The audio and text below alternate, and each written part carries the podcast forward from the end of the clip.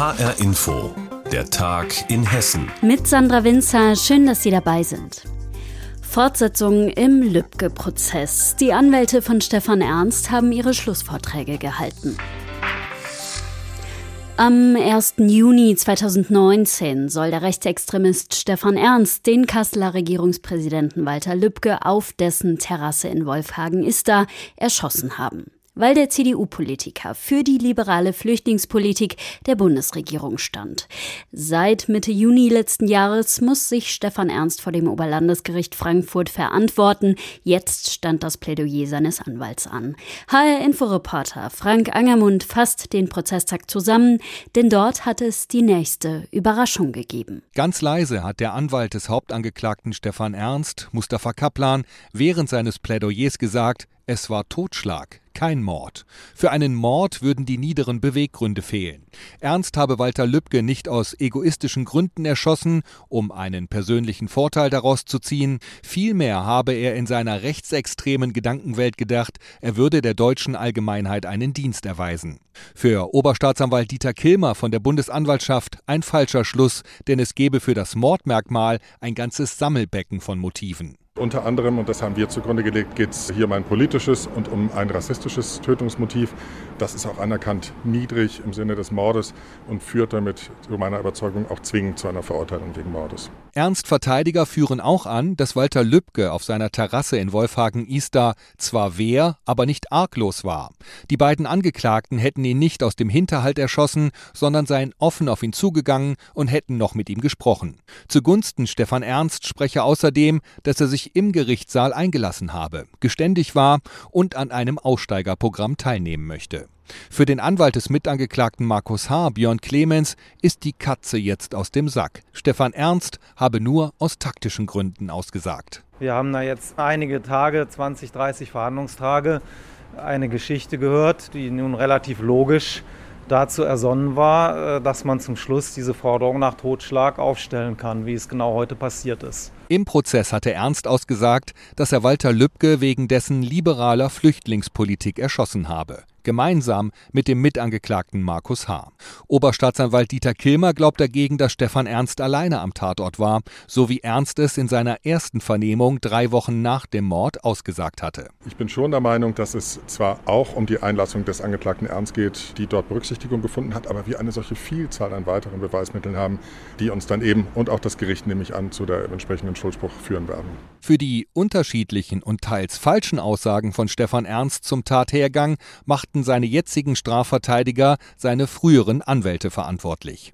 Diese Szeneanwälte hätten dafür gesorgt, dass Ernst in manchen Aussagen Dinge verschwiegen oder die Tat falsch geschildert habe. Dies sieht Nebenklageanwalt Alexander Hoffmann vollkommen anders. Nein, die Aussage, Herr Ernst sei manipuliert worden und deswegen könne man ihm die Falschaussagen hier quasi nicht ankreiden. Ansonsten hätte er nur wahrheitsgemäß ausgesagt, die ist einfach falsch und äh, wird durch zahlreiches Wiederholen nicht richtig. Stefan Ernst muss sich auch für eine weitere Tat verantworten. Er soll 2016 einem irakischen Flüchtling von hinten ein Messer in den Rücken gestoßen haben. Seine Anwälte fordern wegen fehlender Beweise für die Tat einen Freispruch. Frank Angermund mit der Zusammenfassung des Prozesstages im laufenden Lübcke-Prozess. Der Leitzins im Euroraum bleibt auf dem Rekordtief von 0 Prozent. Das hat der EZB-Rat in Frankfurt entschieden. Überraschend ist das für Beobachter nicht. Sie hatten schon erwartet, dass die EZB bei der Sitzung keine Änderung ihrer Geldpolitik vornehmen würde.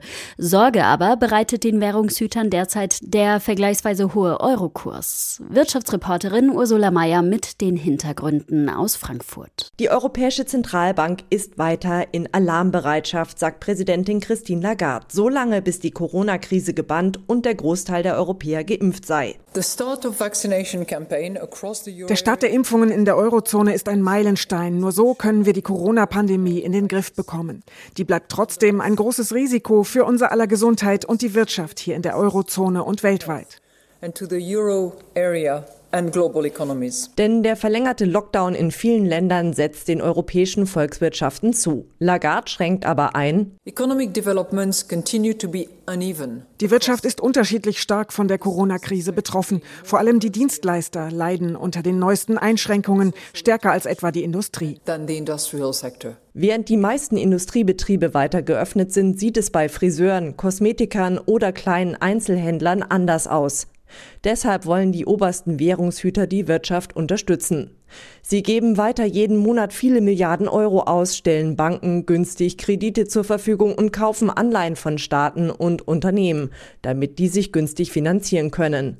Den Leitzins lassen sie unverändert bei 0 Prozent, auch wegen der geringen Inflation. Die Preise sind sogar rückläufig, sagt der Frankfurter Wirtschaftswissenschaftler Benjamin Born. Im Dezember äh, war die Inflation bei minus 0,3 Prozent in der Eurozone. Das war der fünfte Monat in Folge mit negativen Inflationsraten.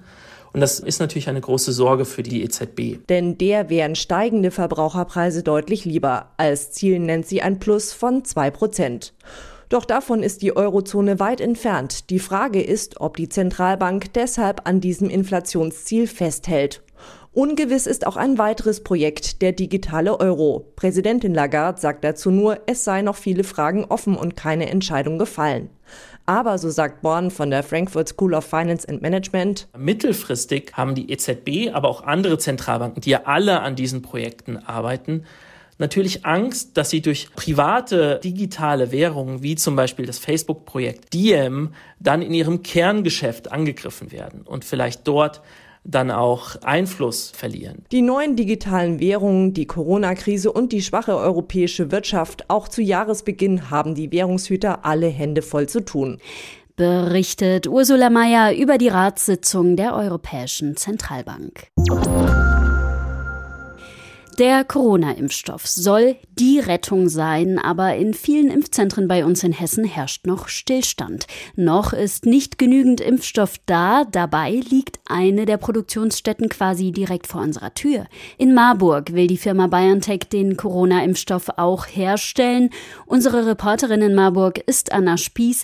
Anna, was kannst du dazu sagen? BioNTech hat im Herbst letztes Jahr den Schweizer Pharmakonzern Novartis übernommen und zwar am Standort Beringwerke. Hier sitzen mehrere international agierende Pharmaunternehmen. Was hat Novartis denn da vorher gemacht? Die haben Krebsmedikamente hergestellt und deshalb hat BioNTech die Produktionsstätte wohl auch übernommen. In einer Pressemeldung von denen heißt es, die bestehende Infrastruktur sei schon sehr gut, um hier den Impfstoff herzustellen. Außerdem gibt es eine schnelle Anbindung zum Frankfurter Flughafen. Trotzdem musste jetzt noch einiges umgebaut und angepasst werden, zum Beispiel noch mehr Kühlanlagen und Container. Das ist ja der große Knackpunkt bei dem aktuellen Impfstoff. Und dann kam jetzt Anfang Januar die Ansage, Ansage, die viele herbeigesehnt haben. Ende Februar soll es mit der Produktion losgehen. Aber das heißt eben auch, bisher passiert da offenbar noch nicht so viel. Mangelt es an Mitarbeitenden oder wieso geht es noch nicht los? Nein, das kann eigentlich nicht sein. BioNTech hat nach eigenen Angaben das Team von 300 Spezialistinnen und Spezialisten in dem Bereich, die vorher bei Novartis waren, übernommen. Es hat aber schon noch mal von letztem Herbst bis jetzt eine Weile gedauert, bis die Zulassung zur Herstellung auch vom Regierungspräsidium kam. Aber auch die liegt ja mittlerweile vor. Und woran hapert es jetzt? Tja, das ist die große Preisfrage. Ähm, auch wir versuchen schon seit Wochen Interviews mit den Geschäftsführern zu bekommen oder auch mal einen Blick in die neue Produktionsstätte werfen zu können, um eben zu sehen, wie groß ist das Ganze da, was wurde jetzt verändert. Aber das gestaltet sich als extrem schwierig. Wir bekommen da kaum Informationen. Dann gab es jetzt mal einen Drehtermin für unseren Fernsehkollegen. Der wurde dann doch wieder abgesagt, weil es wohl keine Freigabe von deren Corona-Krisen Krisenstab gab. Also stehen wir jetzt auch in der Warteschleife, wann sich da jetzt mal was bewegt. Vielen Dank, Anna Spieß aus Marburg zum neuen Corona-Impfstoffproduktionsstandort von BioNTech. Die öffentlichen Verkehrsmittel in Hessen sind während der üblichen Stoßzeiten, auch während Corona, voll. Viele Experten sehen Busse und Bahnen deswegen als Hotspot für mögliche Corona-Infektionen. Ab Samstag gilt deswegen Tücher, Schals und Stoffmasken zählen nicht mehr. Alle Fahrgäste müssen eine medizinische Maske tragen, also eine OP-Maske oder eine FFP2-Maske. Darauf haben sich Bund und Länder geeinigt. Für den RMV, den Rhein-Main-Verkehrsverbund, hier bei uns in Hessen, sind das schwere Zeiten. Mein Kollege Dirk Leukroth hat mit Hessen-Reporterin Marie-Kathrin Fromm über die neuen Regelungen gesprochen. In einem Pressegespräch hat sich RMV-Chef Ringard heute dazu geäußert und meine Kollegin Marie-Kathrin Fromm war mit dabei. Was tut der RMV denn, damit die Fahrgäste auch trotz der Pandemie möglichst sicher unterwegs sind? Zum einen setzt er ja schon seit Monaten auf mehr Hygiene in den Bussen und Bahnen. Die Fahrzeuge werden häufiger gereinigt, Flächen, die man anfasst, desinfiziert. In den Bussen hat man zum Beispiel auch Trennscheiben eingebaut, um auch die Fahrer zu schützen. Das ist so das eine, natürlich der Punkt Hygiene.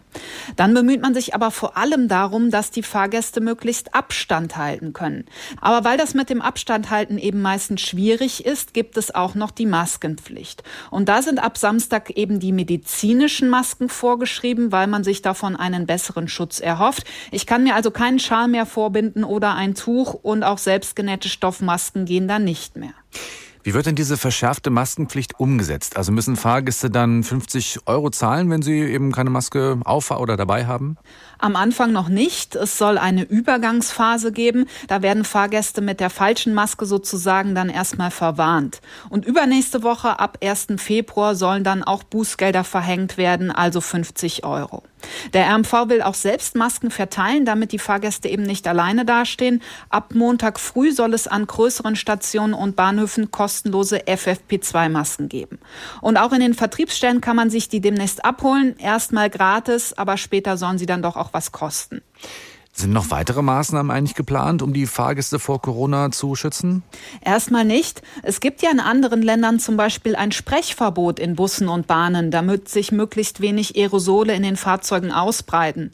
Verkehrsexperten diskutieren das auch bei uns. Auch RMV-Chef Ringert unterstützt das, ist dafür. Aber darüber entscheiden eben nicht der RMV oder Verkehrsexperten, sondern das müsste das Land vorgeben. Und das ist eben jetzt erstmal nicht in Sicht. Knut Ringert hat sich auch dazu geäußert, was man mit, wie man mit Geimpften umgehen sollte, ob hier Zugeständnisse vielleicht möglich sind. Aber da hat er ganz klar gesagt, nein, es wird keine Diskriminierung von Fahrgästen geben. Während Corona sollen für alle Fahrgäste dieselben Regeln gelten. Was bedeutet die Corona-Krise für den RMV selbst? Es sind ja weniger Fahrgäste unterwegs und damit brechen Einnahmen weg. Wie steht der Verbund da? Ja, tatsächlich sind die Einbrüche hier dramatisch. Es war ja vor Corona so, dass der RMV einen Fahrgastrekord nach dem anderen verbuchen konnte, hatte fast eine Milliarde Fahrgäste im Jahr. Und letztes Jahr waren es dann nur noch 600 Millionen. Das sind so wenig wie zuletzt vor 20 Jahren. Und das wirkt sich natürlich auf die Einnahmen aus. Die sind um ein Viertel zurückgegangen. Dem RMV fehlen dadurch 250 Millionen Euro allein 2020. Aber der Bund und das Land Hessen kompensieren kompensieren diese Verluste. Die sind hier eingesprungen, haben sehr klare Zusagen gemacht, dass sie das ausgleichen. Und damit können dann die Verkehrsbetriebe natürlich weiter bezahlt werden und natürlich das Personal, die Fahrer, damit die ihre Jobs behalten können. Schärfere Corona-Maßnahmen auch beim Rhein-Main-Verkehrsverbund. Wie, was, wann geplant ist, das hat Marie-Kathrin Fromm für uns zusammengefasst. Und das war der Tag in Hessen mit Sandra Winzer. Die Sendung finden Sie täglich auch als Podcast auf hrinforadio.de.